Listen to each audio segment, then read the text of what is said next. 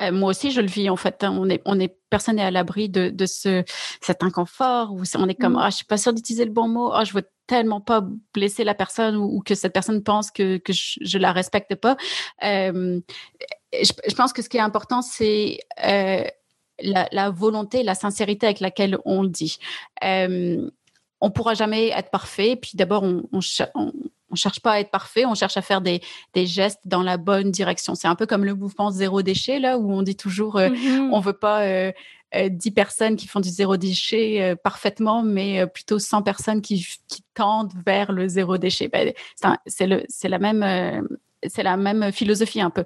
On, on, veut faire des bons, des bons gestes dans la bonne direction, dire les bonnes choses, euh, et puis c'est ok de dire la mauvaise chose. Si, si on n'emploie pas euh, le, le, bon nom, le bon mot, euh, ben là on, on dit ah je suis désolée, on se reprend et on continue. On s'excuse pas pendant trois heures. On, on en oh mon dieu, et je suis tellement désolée d'avoir dit ça, bla parce que l'autre personne après se sent mal d'avoir mm. de, devoir te corriger. Et c'est pas à cette personne-là de se sentir mal de devoir te corriger. Vous écoutez la talenterie, votre meeting du vendredi.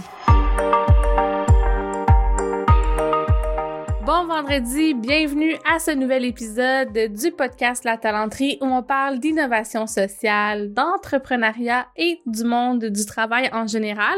Cette semaine, on a un épisode où on va explorer l'équité, la diversité et l'inclusion au travail avec Chloé Frélon, qui est la présidente fondatrice de URL, un cabinet conseil qui se spécialise en démarche EDI, donc équité, diversité, inclusion.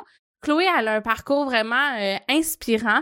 Donc, elle a commencé sa carrière dans le monde des TI, qui était un milieu d'hommes. Ça l'a amené rapidement à se questionner sur la place des femmes dans le secteur des TI. Vous allez voir, sa réflexion a évolué aujourd'hui, puis ça l'a mené à réfléchir à l'équité la diversité et l'inclusion au travail. Mais à travers ça, Chloé, elle a aussi été très euh, présente dans les médias. Donc, elle a été chroniqueuse euh, pour Québec Science. Elle a été chroniqueuse aussi au balado moteur de recherche euh, à Radio-Canada. Elle donne souvent des conférences, elle produit beaucoup de contenu, elle a un blog avec URL. En fait, son entreprise, c'était au départ un blog. Donc, vous voyez, c'est quelqu'un qui depuis longtemps se, pose des questions, rencontre des gens, en discute, a des conversations euh, au sujet du monde du travail, de l'équité, de la diversité. Mais je trouvais que c'était une bonne personne à recevoir parce que j'entends souvent dans mes clients ou dans mon, mon réseau, en fait, que les gens veulent euh, s'attaquer au sujet de l'EDI dans leur organisation, mais des fois, on sait pas par où commencer.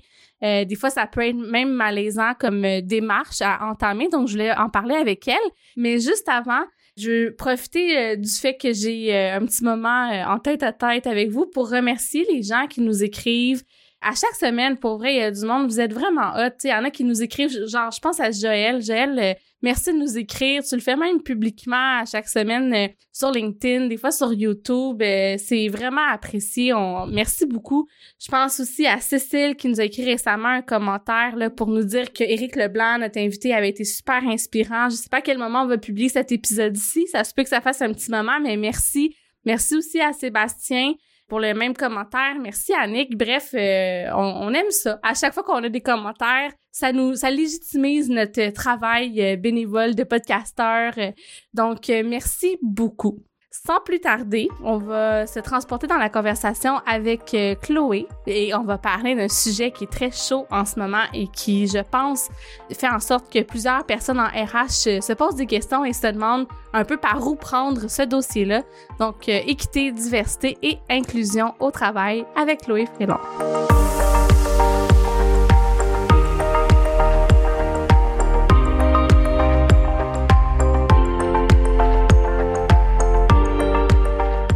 Allô, Chloé? Salut, Sarah. Merci pour l'invitation. Hey, merci à toi. Merci d'avoir accepté. T'es hyper sollicité en plus euh, ces au niveau médiatique. Donc, euh, on est euh, très content et chanceux de, de te recevoir. Chloé, j'allais dire d'entrée de jeu, mais dans le fond, euh, chez URL, ce que vous faites, c'est que vous accompagnez les entreprises avec leurs enjeux de diversité. Je te laisserais peut-être un peu expliquer dans un peu plus de détails ce que c'est, puis c'est quoi le genre de mandat que, que vous avez. Oui, bien sûr. Alors, euh, l'acronyme qu'on retient souvent dans, dans, mon domaine, c'est EDI, équité, diversité et inclusion. Puis ces trois termes-là sont importants pour, euh, euh, pour bien aborder la, la thématique de ce qu'on pouvait appeler euh, dans le temps la diversité, ou on l'a aussi appelé la diversité et l'inclusion. donc, c'est euh, essentiellement des mandats où des organisations se demandent euh, est-ce que ma culture d'entreprise est vraiment inclusive ou est-elle peut-être exclusive? Comment est-ce que je peux faire pour diversifier ma main-d'œuvre, pour m'assurer que lorsque je dis que j'embauche vraiment les meilleurs talents pour euh, mon entreprise, ce sont véritablement les meilleurs talents et pas juste les meilleurs talents à l'intérieur d'un pool réduit de candidats hmm. homogènes. Euh, et euh, de façon générale, ce sont des entreprises qui sont plus sensibles aux enjeux de la société, à, ce, par exemple ce qu'on a connu l'été dernier en, en, 2020 avec Black Lives Matters, et qui se demandent où se positionner par rapport à ces enjeux, puis comment continuer à être pertinent. Puis là, qu'il y avait euh, plusieurs dimensions. Là, il y a l'équité, la diversité, l'inclusion. Mais même à travers ça, il y a différentes formes euh, d'équité, diversité, inclusion. J'imagine, c'est quoi des genres de, de questions que les entreprises euh, peuvent se poser? Là, tu as parlé de diversité euh, raciale. Qu'est-ce qu'il y aurait euh, d'autre à, regarder ou à considérer? Donc, quand on parle de EDI, on, parle finalement des humains qui composent une organisation et comme n'importe quel humain, ben, ils sont multidimensionnels et ils ont plein d'attributs qui leur appartiennent à chacun d'entre eux. Donc, toi et moi, on est deux femmes blanches en apparence, mais en arrière de ça, y a peut-être d'autres attraits euh, liés à notre euh, à notre identité qui nous sont propres et qui seront qui seraient peut-être pas évidents. Euh, et ben c'est pareil dans les organisations. souvent, on, va s'intéresser à la diversité de genre, donc les hommes, les femmes et autres, mais on pourrait et on devrait également s'intéresser à la diversité raciale, à la diversité à la diversité de, de langue, à la diversité d'âge, à la diversité de provenance de pays, de culture. Il n'y a, pas, il y a pas vraiment de limite finalement au type de diversité qu'on peut aller explorer et il faut garder en tête que c'est tout le temps en mouvance également. Euh, finalement, on est, les organisations sont des reflets de notre société et elles, elles avancent en parallèle avec notre, avec notre société. Et donc, euh, ce qui devient important pour la société devient important également pour les organisations. Et c'est là où elles devraient se pencher sur le sujet. Puis tu sais, t'as nommé que cet été, avec les événements de Black Lives Matter, ça l'a comme amené, je pense, la diversité ou le, le, le DI, disons, dans un, à un autre niveau socialement. Je sais pas si tu l'observes dans tes mandats. Je pense que de plus en plus d'organisations qui se sentent prêtes à ou qui réalisent en fait l'importance d'ouvrir la conversation, même si des fois ça peut peut-être euh, être un peu euh, malaisant. Toi, de ton côté, euh, une des choses que j'aimais beaucoup dans, dans votre approche, c'est que vous vous prétendez pas, tu sais, comme des experts de chacune de ces sphères-là. toi, tu as commencé en t'intéressant, par exemple, à la diversité des femmes dans le secteur de la, puis ça a évolué. Est-ce que tu peux nous parler un peu de ça, de ton parcours, de comment ça a évolué, puis de comment tu l'approches aujourd'hui? Oui, alors euh, euh, tu le disais bien, on, arrive tous par, euh, par une porte d'entrée dans, dans l'EDI. Il y a personne qui, dès le jour 1, est expert en absolument 100%.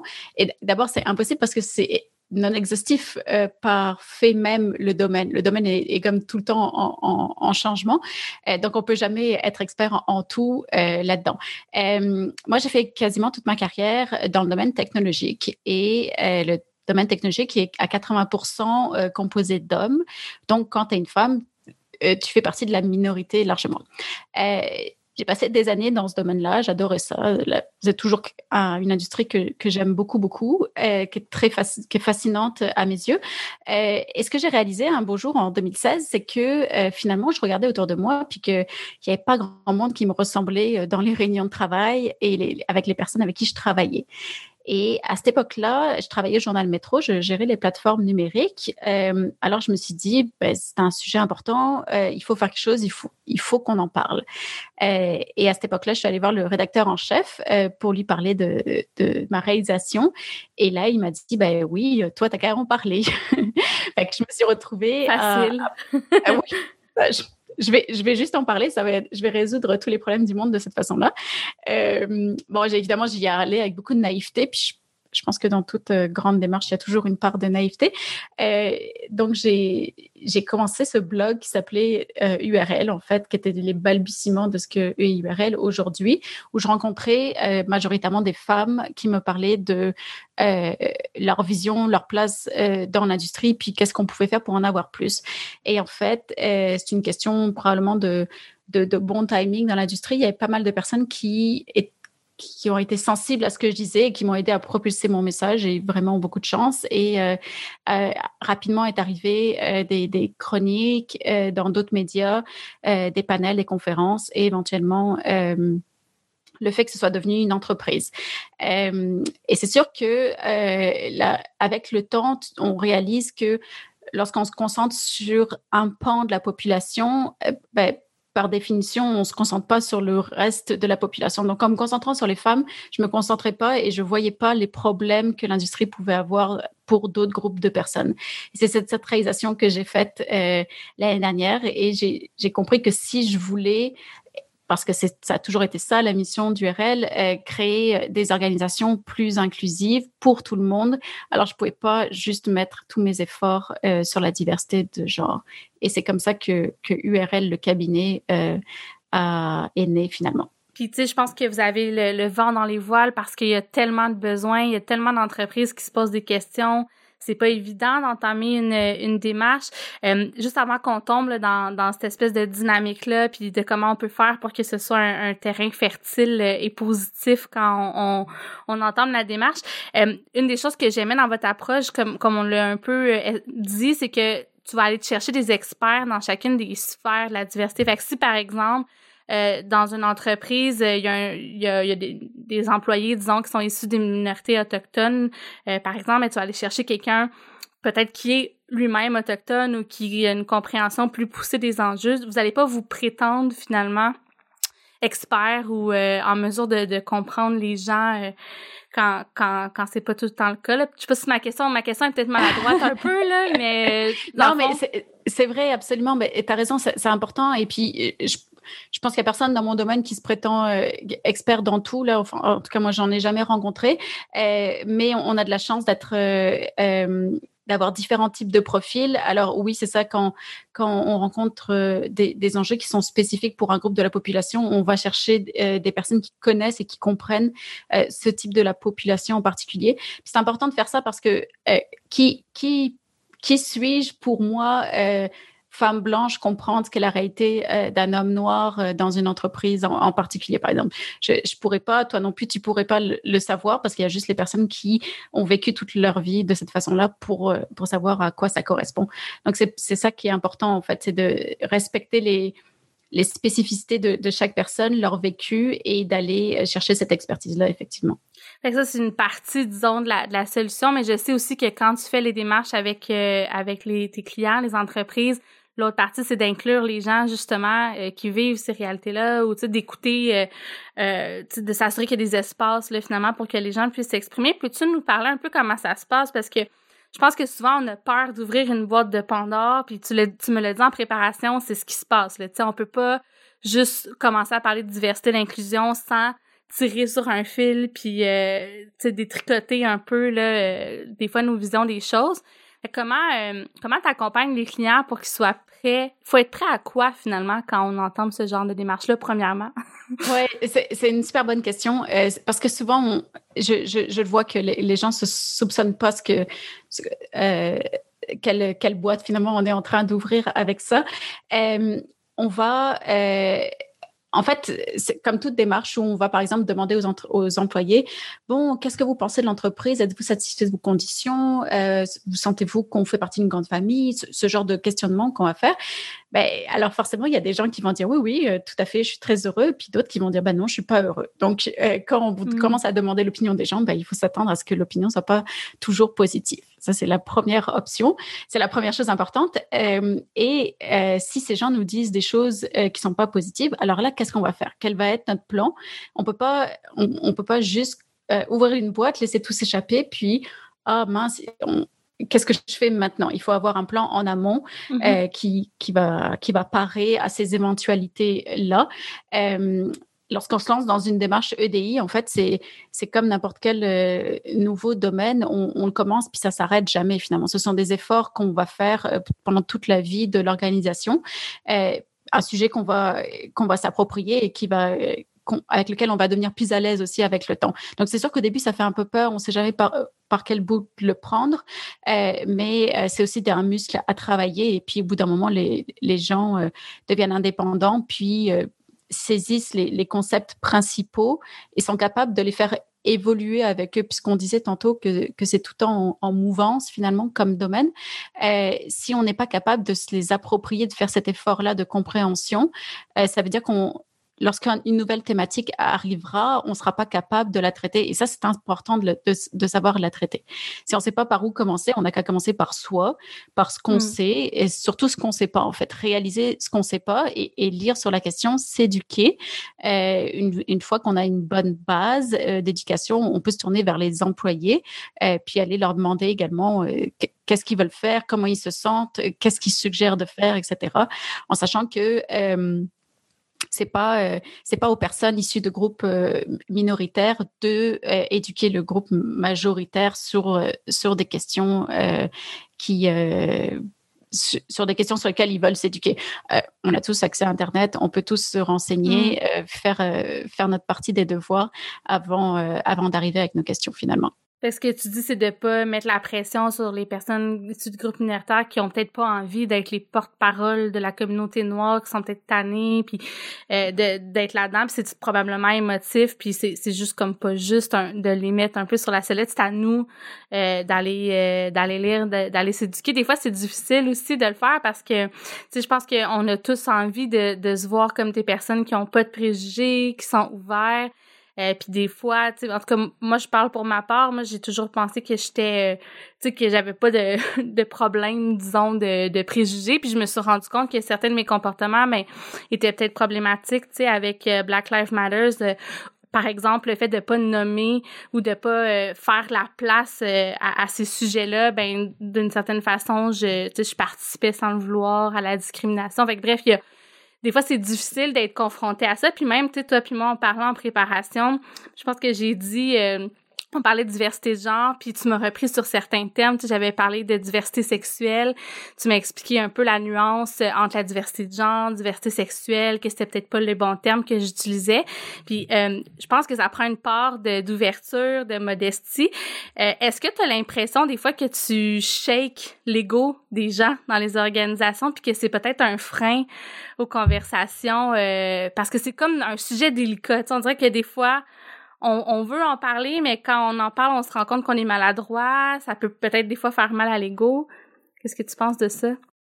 Ouais, c'est ben oui, tout ce que tu dis sont c'est 100% vrai là et, et puis euh, euh, moi aussi je le vis en fait. Hein. on est on est personne n'est à l'abri de de ce cet inconfort où on est comme mmh. ah je suis pas sûre d'utiliser le bon mot, ah je veux tellement pas blesser la personne ou, que cette personne pense que que je, je la respecte pas.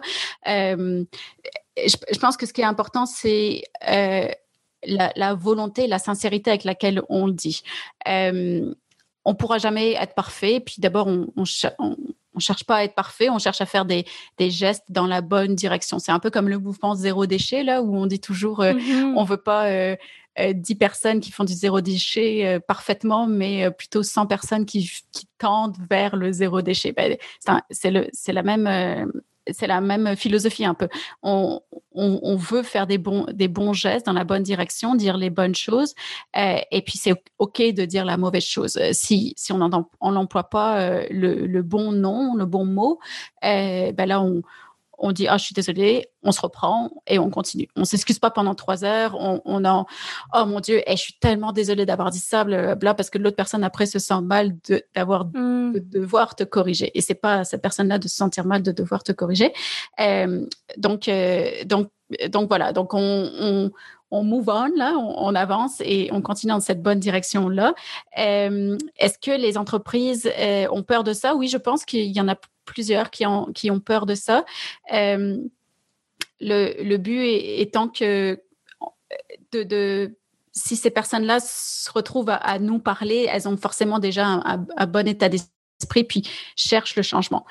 N'importe quel n'importe quel changement est toujours difficile à, à, à vivre, surtout lorsque ça nous euh, ça se rapporte à nous en tant qu'individus, puis nos croyances. Ce qu'on a bâti depuis 20, 30, 40 ans, 50 ans, en pensant qui, qui, était bien, ce qui était la norme, ce qui était, mais moi, je suis une bonne personne, je dis ça.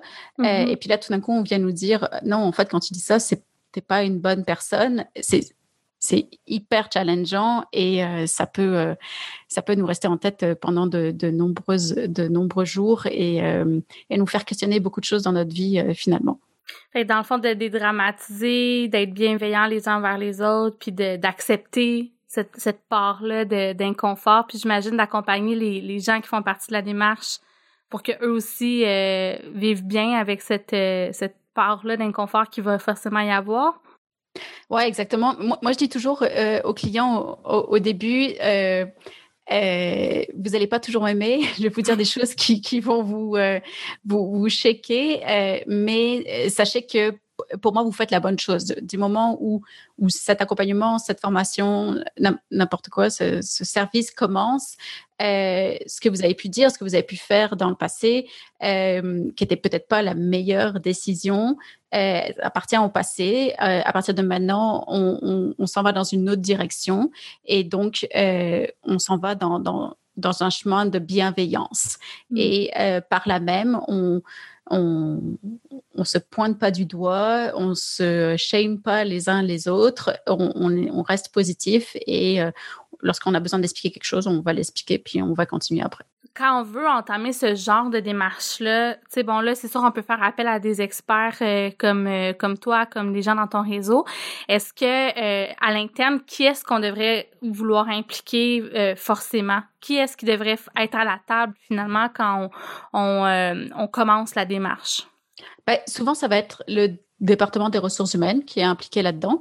Euh, c'est une bonne c'est une bonne première étape. Euh, on on veut pas on veut pas cependant que ce soit cantonné au RH euh, parce que euh, l'équité, la diversité et l'inclusion, c'est transversal finalement. Ça peut se voir dans tous les départements de l'organisation. Donc, ça peut se voir euh, autant dans la communication euh, interne et externe de l'organisation que dans le produit ou service qu'on qu'on va faire. Donc, mettons dans, dans l'industrie du divertissement, est-ce que euh, une maison d'édition qui aurait euh, 10 auteurs, autrices, euh, est-ce que ces personnes-là euh, sont représentantes d'un type de diversité, de plusieurs types de diversité? Est-ce que, est-ce que ce, qu'on va écrire, ce qu'on va sortir en bout de ligne va aussi être représentant de l'entièreté de la société? Euh, on, on, peut le voir de, de, plein de façons différentes. Puis en fait, on doit le voir de façon holistique, pas seulement sur les épaules euh, du département RH. Euh, sinon, sinon, on va déresponsabiliser les autres personnes mm. de trouver des solutions et d'être des porteurs de changement. Et en fait, l'EDI, c'est une formidable occasion aussi de, de, de rassembler toute l'organisation sous, sous une même philosophie. on est tous différents euh, et on travaille tous ensemble et on veut tous travailler avec nos différences. Euh, sans avoir à prétendre être quelqu'un d'autre ou, quelque chose qu'on n'est pas. Euh, et pour, la, pour ça, on a besoin d'être, d'avoir une, une, culture donc inclusive. Et donc, on a tous un rôle à, à jouer euh, euh, dans cette démarche-là. Je veux qu'on revienne tantôt sur la culture inclusive, mais juste avant, euh, puis encore une fois, peut-être que ma question va être maladroite, puis tu peux me reprendre euh, si, si c'est le cas. Euh, mais tu on, on dit beaucoup, euh, on entend beaucoup, puis tu l'as nommé toi aussi, qu'il faut pas non plus nécessairement demander aux personnes euh, de, euh, représentantes des communautés euh, ostracisées ou de minorités visibles de d'être les porte-parole nécessairement ou de nous éduquer. Cependant, quand on fait une démarche, on veut quand même, j'imagine que ces personnes-là s'impliquent pour pour que ça fasse du sens. sais on peut on veut pas être une gang de personnes blanches à parler là de d'enjeux au niveau de la discrimination raciale, par exemple. Comment on fait pour avoir cette cette nuance-là ou cette balance-là, cette euh, aller chercher la participation, mais en même temps sans mettre de pression ou sans que ça soit euh, malaisant pour ces personnes-là. C'est quoi le. Y a-t-il une façon de s'y prendre? Ben, euh, il y, a des personnes qui voudront jouer euh, un rôle euh, d'éducation, de, un peu porte-parole, et puis il y en a qui voudront pas le jouer. Donc, on, peut demander aux gens. si ça se retrouve pas, si on ne trouve pas de telles personnes au sein de l'entreprise, on peut donc aller à l'extérieur puis trouver des comme des experts, experts, des influenceurs, influenceurs, des, euh, des avocats, là, finalement, advocacy mm-hmm. euh, mm-hmm. qu'on connaît. c'est généralement des personnes qui sont vocales sur les médias sociaux, fait qu'on peut, on peut les trouver de cette façon-là. Et euh, de façon générale, ce qu'on veut absolument, absolument pas, c'est instrumentaliser des personnes qui sont minoritaires.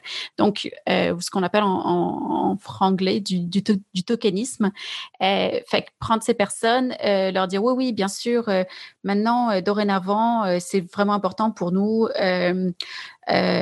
la la place puis la représentation de la communauté LGTBQ2S+, on va prendre les moyens. Et en fait, euh, finalement, on donne pas les moyens à euh, la personne qu'on a désignée et on, elle a juste été là pour bien paraître dans un but de dans, dans, un but de marketing quasiment, mm-hmm. euh, mais pas dans un pas dans le but de profondément se demander euh, est-ce que nos processus, est-ce que nos politiques euh, sont assez inclusifs. Donc, euh, quand tu me demandais comment faire ça, il faut absolument pas faire ça justement.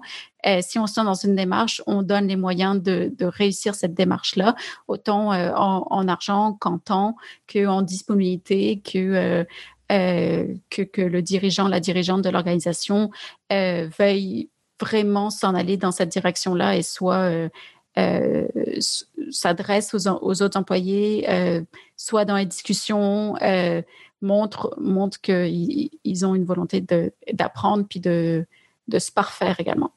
C'est important ce que tu dis, puis tu sais, tu l'as nommé, on veut pas faire ça, euh, dans un pour bien paraître, parce que là, ça peut faire, probablement plus de tort, puis ça crée une dissonance euh, cognitive chez les gens, puis on veut pas mettre les personnes euh, qui sont représentatives de la démarche, représentatives, porte-parole de la démarche dans, dans des drôles de, de situations, mais j'ai l'impression, en tout cas, peut-être que c'est c'est c'est proche de ce que moi j'ai vécu, fait que tu pourras me reprendre, mais je pense aussi qu'il faut aussi faire attention de pas les placer dans une situation où euh, ces personnes-là deviennent comme euh, les psychologues, euh, tu sais, des, des gens à l'interne ou une ressource où on s'attend à ce que ces personnes-là, disons, mettons qu'on fait un comité de diversité, mais que les gens se tournent vers les personnes du comité de diversité, ça peut devenir lourd. Tu sais, moi, j'avais vécu dans une organisation... Euh, je, je, les aidais pas avec ça parce que c'est pas mon expertise, mais il y avait ce genre de démarche-là, puis les personnes dans le comité étaient brûlées, tu sais, puis se sentaient comme euh, c'était comme sur leurs épaules finalement. Fait que je pense que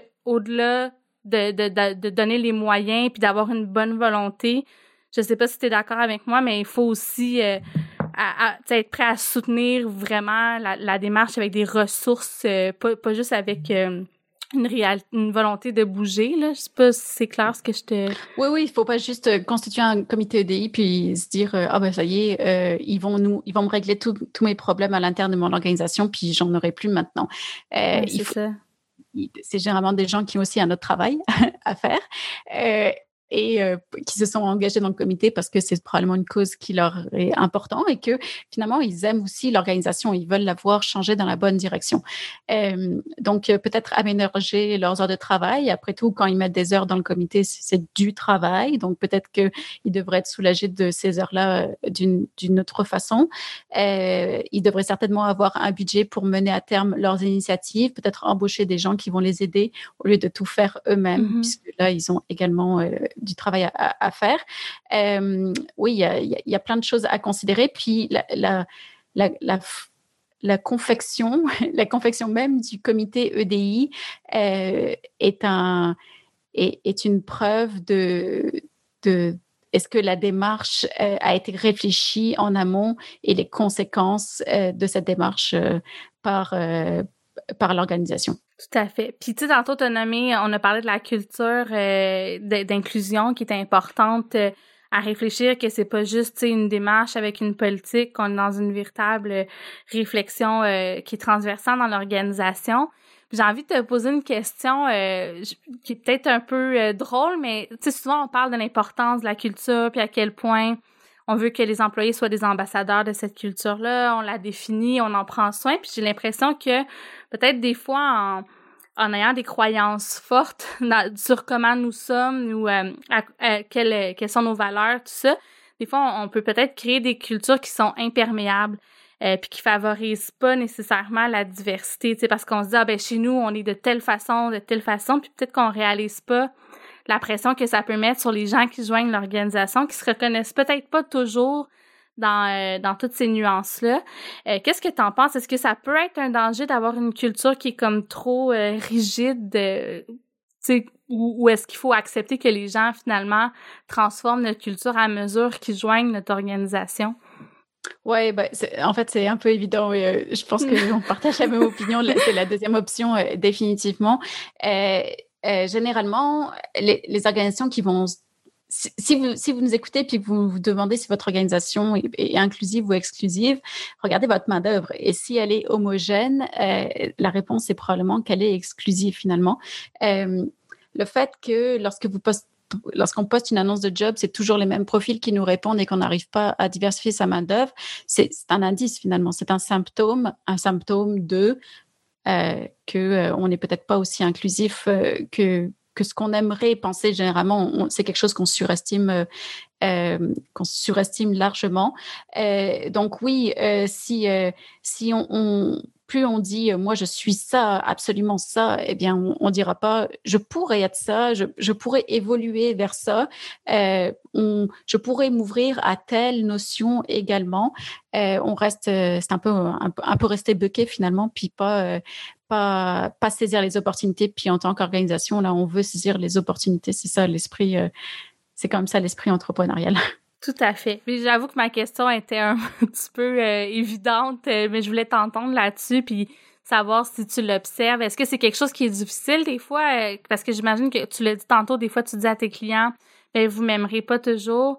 Est-ce que des fois tu défais un peu leur, leur conception ou leur façon de travailler ou tu sais je sais pas est-ce que tu tu brasses un petit peu l'équipérage dans leur euh, dans leurs idées euh, préconçues ou... Oui, et puis moi je, je, je, conçois que c'est pour ça qu'on m'embauche quasiment. Euh, c'est un peu pour pour les checker puis pour leur faire reconsidérer leur décision. Est-ce que est-ce qu'ils ont pris cette décision parce que c'était facile à prendre ou parce que c'était vraiment la meilleure décision à prendre? Est-ce que on a toujours l'habitude de faire ça? Alors on continue de faire ça Ça c'est généralement pas un bon argument pour pour avoir tel processus ou telle politique, euh, il faut l'avoir réfléchi puis se demander quels sont nos angles morts euh, par rapport euh, par rapport à l'enjeu donné finalement. Merci. Puis là, on, achève, on arrive vers la fin, mais disons si tu avais un truc ou une chose, une première étape en fait à recommander aux organisations qui se disent ben oui, moi c'est important, ben pas moi, mais c'est important pour nous comme organisation de commencer à réfléchir à ça. En même temps, ça nous fait peur. On n'est peut-être pas prêt à, avoir un projet d'envergure. Ce serait quoi les, là ou les deux trois choses là à considérer absolument euh, pour commencer? On peut, commencer euh, en regardant euh, comment est composée notre main d'œuvre, nos employés. Est-ce que les personnes qui sont dans les postes de gestionnaire, qui ont les promotions, c'est toujours les mêmes types de profils? Est-ce qu'on reçoit des CV euh, différents? Est-ce qu'ils sont tous uniformes? Tout ça, ce sont des, indices finalement que peut-être il y a quelque chose qui se trame euh, dans nos façons de faire. Euh, puis, euh, lorsqu'on a réalisé qu'on avait peut-être un enjeu, euh, eh bien, on peut commencer à, à peut-être commencer à constituer un, un, comité EDI. Puis là, voir si ces personnes-là nous nous rapportent que finalement notre ce que les chiffres nous disent, euh, le sentiment est le même au sein de l'organisation. Mm. Fait que là, on commence à affiner euh, un peu les, les, les enjeux que l'entreprise pourrait avoir.